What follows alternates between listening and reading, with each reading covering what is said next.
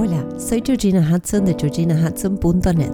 Este podcast ha sido concebido para acompañarte en el camino del autoconocimiento y el bienestar, y para que juntos y juntas tracemos un mapa para alinear mente y corazón.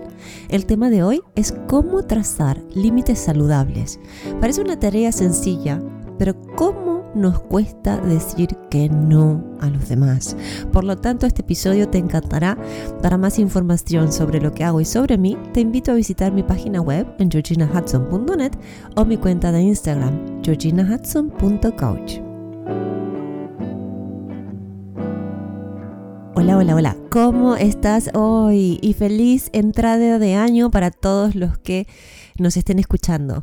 Me hace mucha ilusión compartirte el tema del podcast de esta semana, ya que estamos respondiendo a varios pedidos a la vez.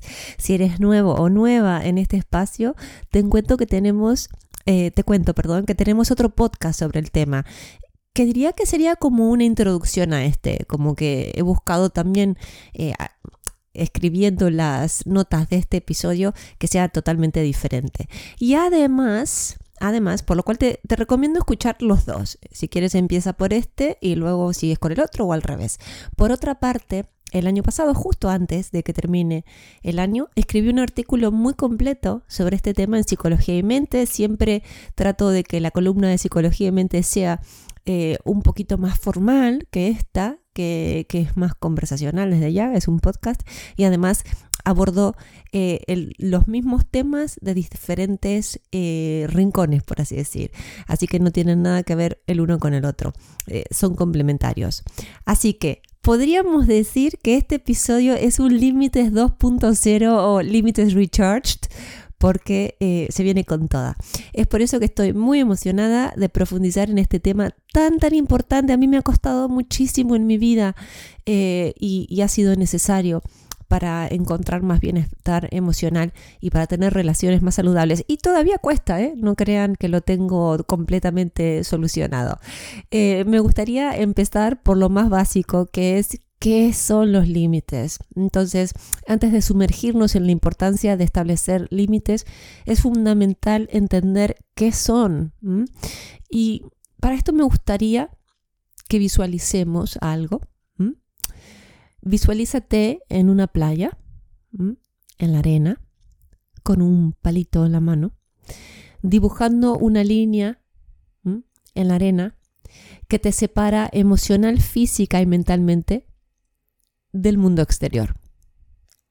No se trata de aislarnos, se trata de entender cuándo esta línea que trazamos puede abrirse, es más flexible, y cuándo nos servirá de barrera para protegernos emocional, física, mentalmente y hasta espiritualmente. Lo más importante es entender que si deseamos gozar de mayor bienestar emocional y psíquico, tenemos que animarnos a dibujar esa línea, esa frontera en la arena, esa línea imaginaria también en nuestra vida. Es muy importante. Los límites son saludables y sanadores. Y estos límites pueden manifestarse de distintas maneras, como expresar claramente nuestras necesidades y nuestras posibilidades, hasta decir un no contundente, esto me está haciendo daño o no lo puedo hacer, me estás pidiendo demasiado cuando sea necesario. ¿Por qué nos cuesta tanto poner límites? Es la pregunta del millón. A mí me ha costado, como te decía antes, muchísimo, muchísimo.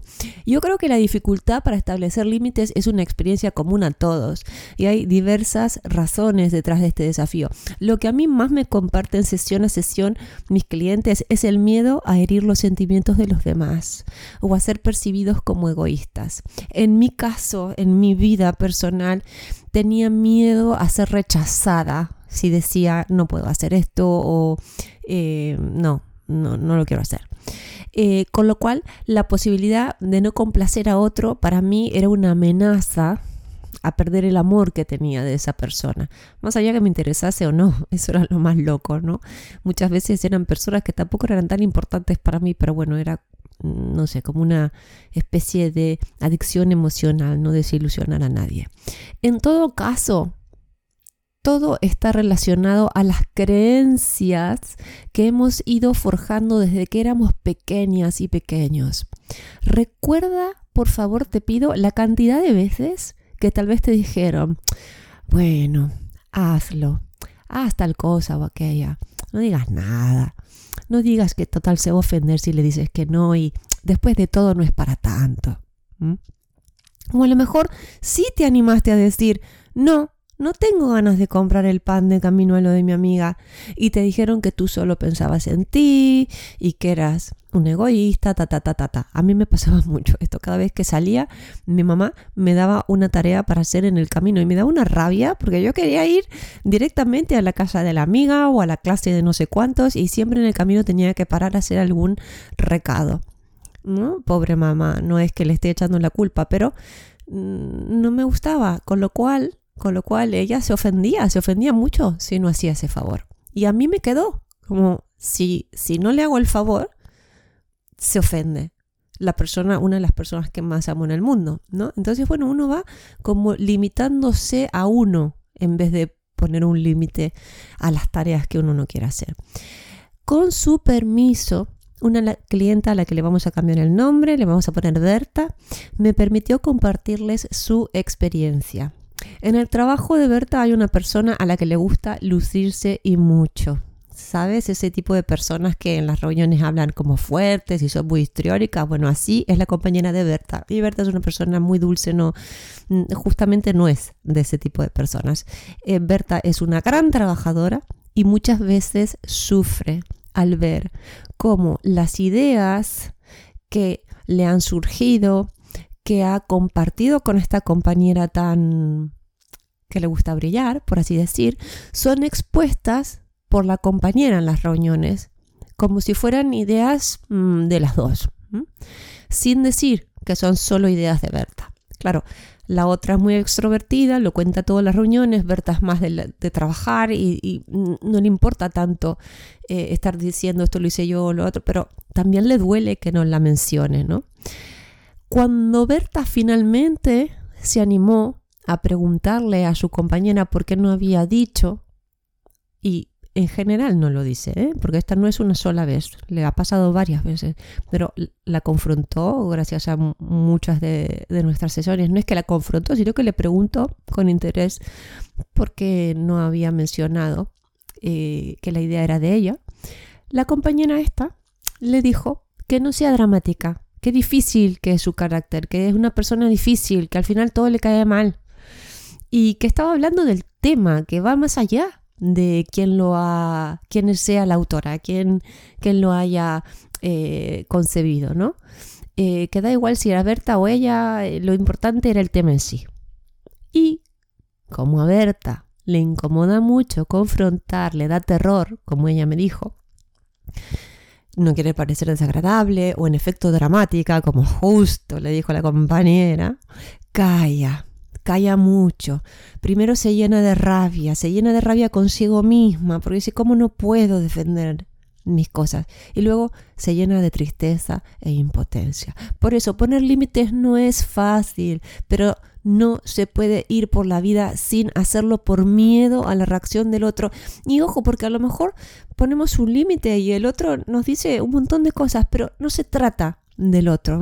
Se trata primero eh, que el límite es a algo que sucede, entender eso, no le estamos poniendo límite a la persona y nos estamos delimitando nosotros para protegernos. Es muy probable que esa otra persona lo tome mal, pero lo que hay que hacer es coger el toro por los cuernos y aprender a establecer estos límites de una manera que nos resulte positiva a nosotras, a nosotros, que nos empodere.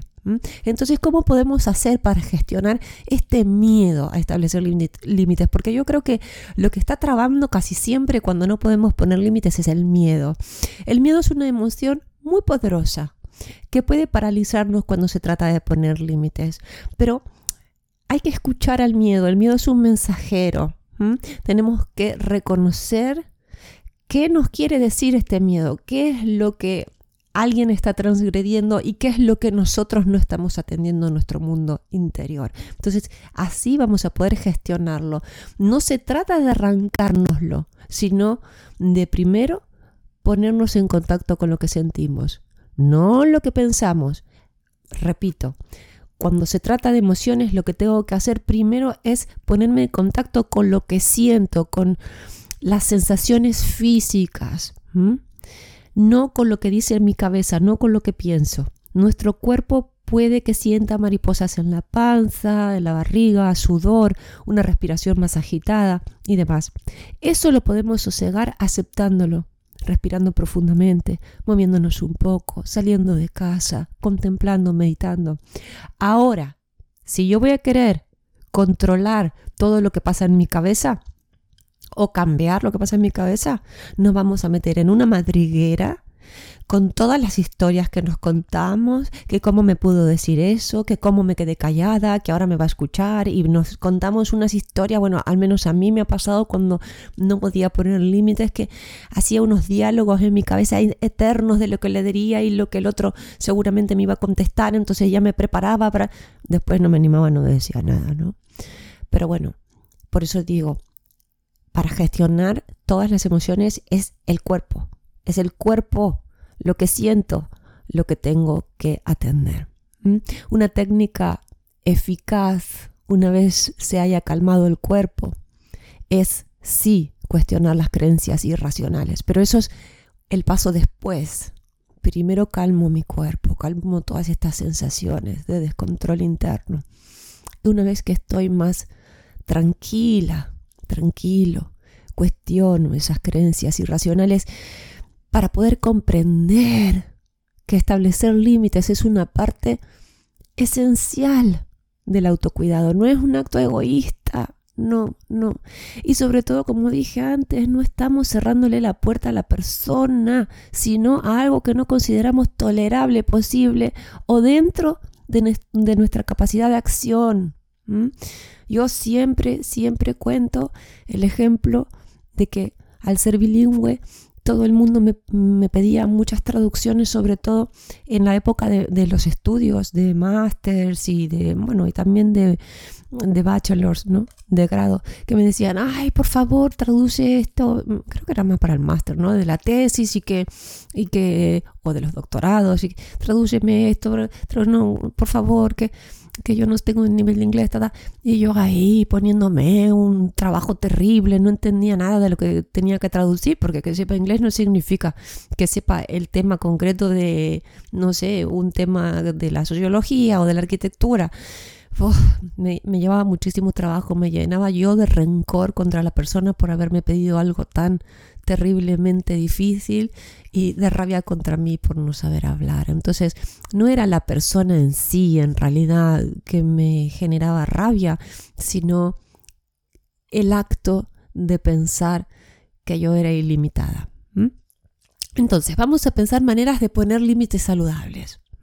Ahora que comprendemos los desafíos, que entendemos que el miedo generalmente eh, así para, para hablar en general, es lo que nos detiene. Exploremos qué podemos hacer, qué prácticas ¿eh? para, para poner estos límites. Es súper importante. Y vamos a hablar de tres, de tres prácticas. Lo vamos a hacer bien sencillo. La comunicación abierta y asertiva es clave. Aprender a expresar nuestras necesidades de una manera clara y respetuosa. Establece, como lo digo, un terreno fértil para las relaciones más saludables. Si voy a ir a una conversación con alguien sin preparación y voy a tener que establecer límites, sobre todo al principio, si no tengo muy desarrollado el músculo de la confianza al poner límites, es muy probable que lo haga a los gritos, que lo haga chillando, llorando, echando culpas o victimizándome. Entonces es importante la primera práctica que es la comunicación clara. Enfrentemos el miedo a la confrontación, por favor, practicando la comunicación clara y directa. Y para esto es necesario expresar nuestras necesidades de manera específica y constructiva. Eh, bueno, sí que hay gente que es dañina y que a ese tipo de gente hay que decirle un no y más vale eh, salir corriendo del lado de esa persona si nos va a hacer daño. Eh, alejarlas de nuestra vida. Pero en general, los límites en el día a día, se trata eh, de poner límites a un compañero de trabajo, a una vecina, a una amiga, a un amigo, un familiar. Entonces, con ser específicos y constructivos. Podemos fortalecer nuestras relaciones con ese otro y también podemos dejar bien claras las expectativas de todas las partes. Bueno, vamos a tomar a Berta otra vez de ejemplo, ¿no?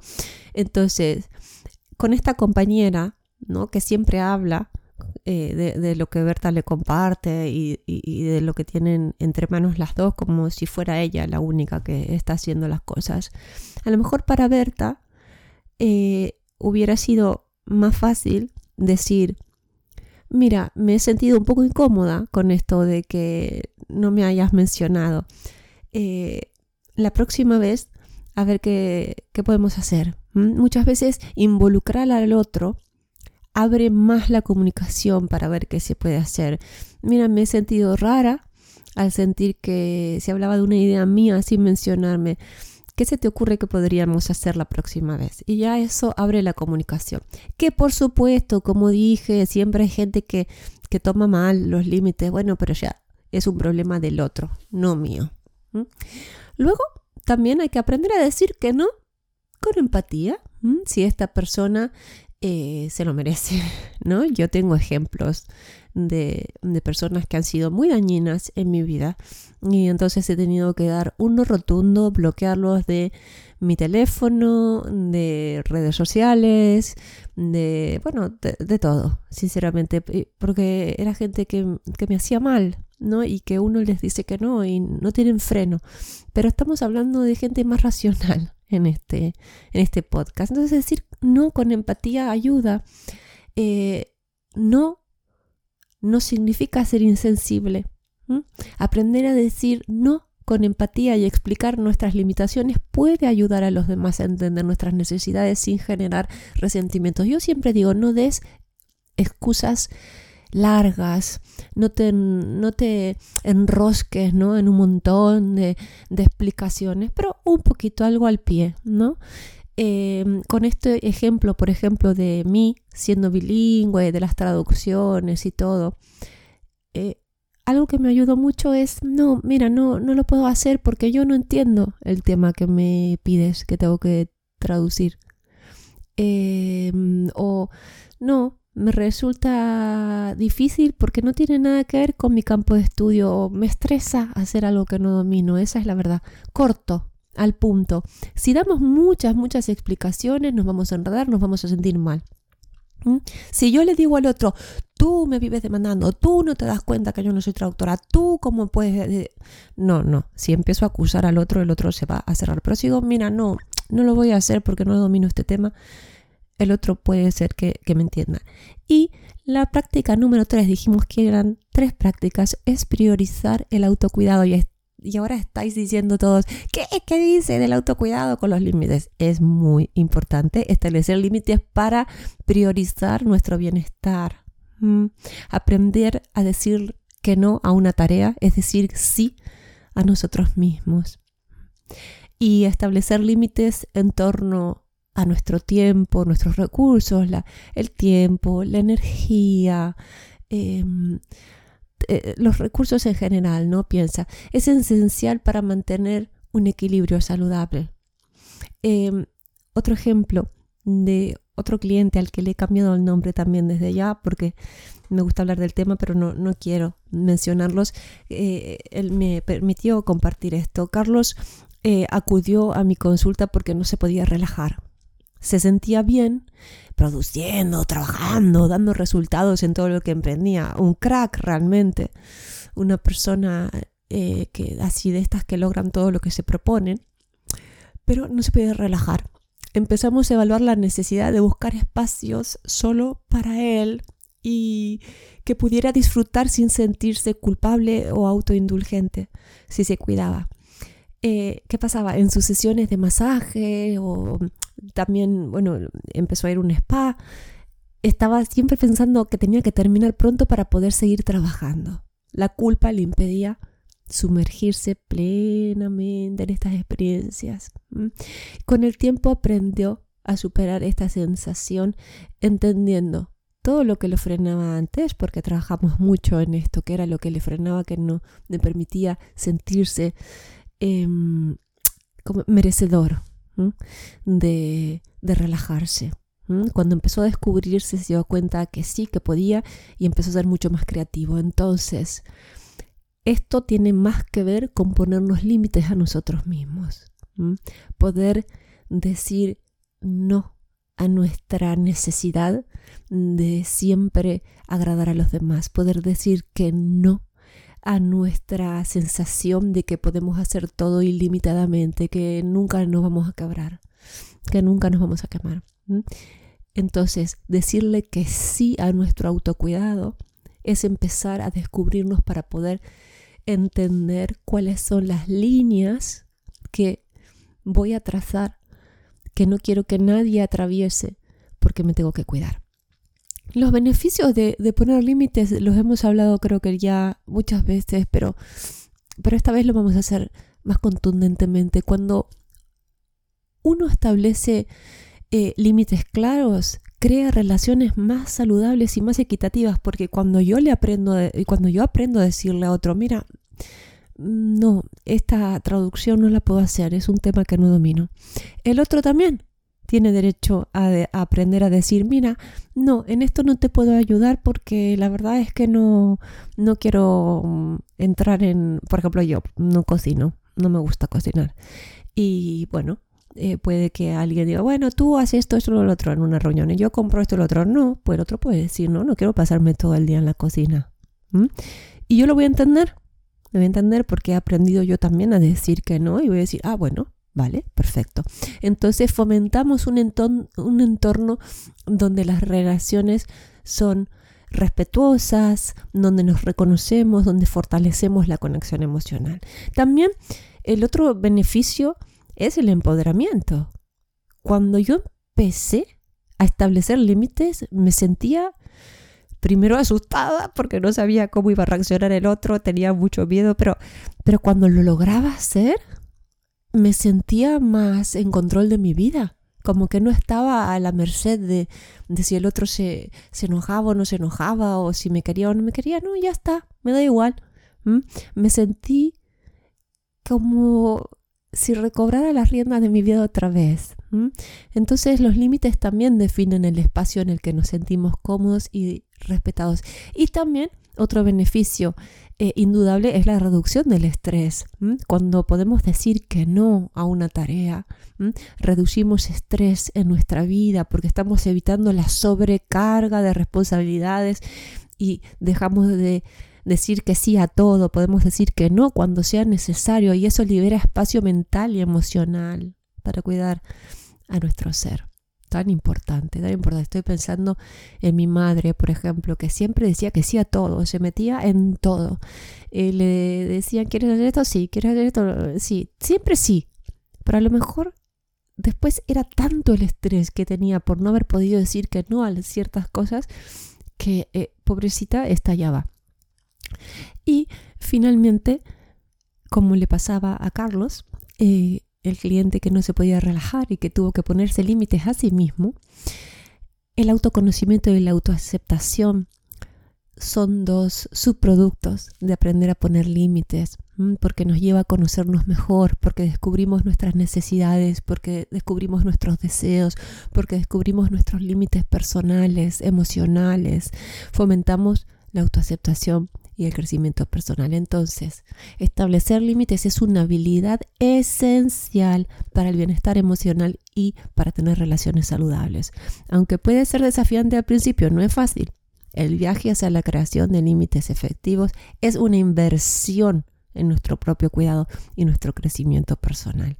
Poner límites no es un acto egoísta, como temen muchos de mis clientes y muchos de seguramente muchos de los que estén escuchando este podcast. Es una expresión de amor propio y un componente tan vital para construir conexiones significativas con los demás. Bueno, hoy no me está acompañando Luciano, eh, son épocas difíciles, así que mejor lo, quise hacer sola. Eh, esperamos que te haya gustado este podcast, lo digo por él también porque me ayuda mucho detrás de escena. Eh, es una temática que siempre está vigente, siempre. Piensa en alguien que necesite aprender a establecer límites. piensa en una o dos personas y reenvíales este material invítalos a, suscribirse, es la manera más fácil de ayudarnos los unos a los otros. También, como siempre decimos, y esta vez digo yo solita, te agradecemos tu opinión y recomendación en cualquiera de las plataformas que nos estés escuchando y desde ya sigue sugiriéndonos temas. Tenemos una lista muy bonita de temas para ir eh, haciendo en el podcast, tratando en el podcast conforme vamos avanzando eh, semana a semana. Te damos las gracias por estar ahí y un fuerte, fuerte abrazo.